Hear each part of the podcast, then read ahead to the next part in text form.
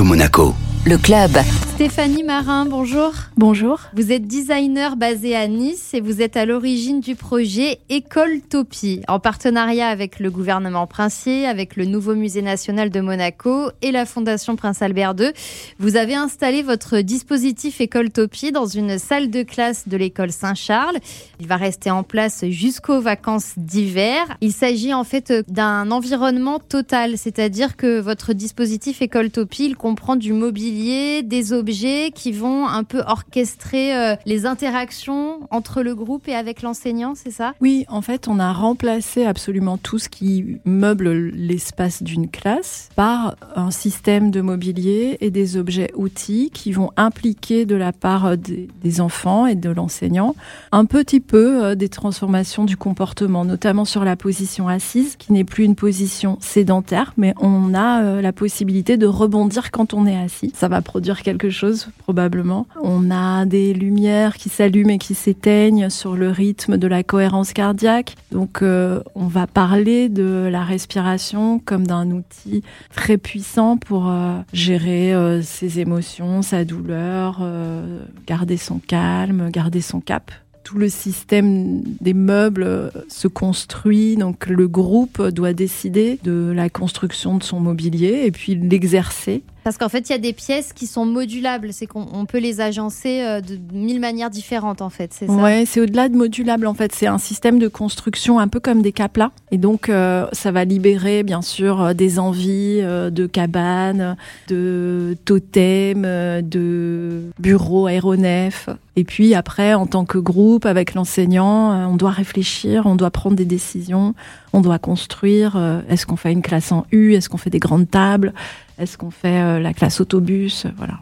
Euh, ce concept, vous avez déjà eu l'occasion de le tester du côté de Metz avec euh, d'autres élèves, c'est ça? Alors, il a été commandité par le Centre Pompidou de Metz à l'occasion d'une exposition qui s'appelait L'art d'apprendre, qui traitait de la pédagogie et de la transmission du point de vue des artistes. Et donc, il a été conçu à cette occasion. Et il a aussi été euh, utilisé par des élèves. Oui, absolument. Il a fait euh, l'objet de deux trimestres avec trois classes de CM2 qui eux aussi sont venus faire école euh, dans le dispositif. Et comment réagissent les enfants jusque-là? C'est très positif. On a des phases d'agitation qui se transforment en émulation collective, donc c'est intéressant. On a un grand intérêt pour ce qui se passe dans son corps, pour ressentir comment épanouir son potentiel, des moments de calme. Là, j'ai reçu une vidéo de ce qui se passait dans la classe. C'était impressionnant. Euh, le niveau de concentration était très beau à voir. Pour l'instant, euh, il s'intéresse aussi beaucoup à comment on fabrique les objets, puisque pour nous, euh, le studio, c'est important de transmettre la vision des causes et des effets de fabriquer quelque chose. Alors en effet, au sein de votre studio, le studio Smarin, vous privilégiez les matériaux bruts qui ne sont pas traités. C'est aussi ce que vous utilisez sur Écoletopie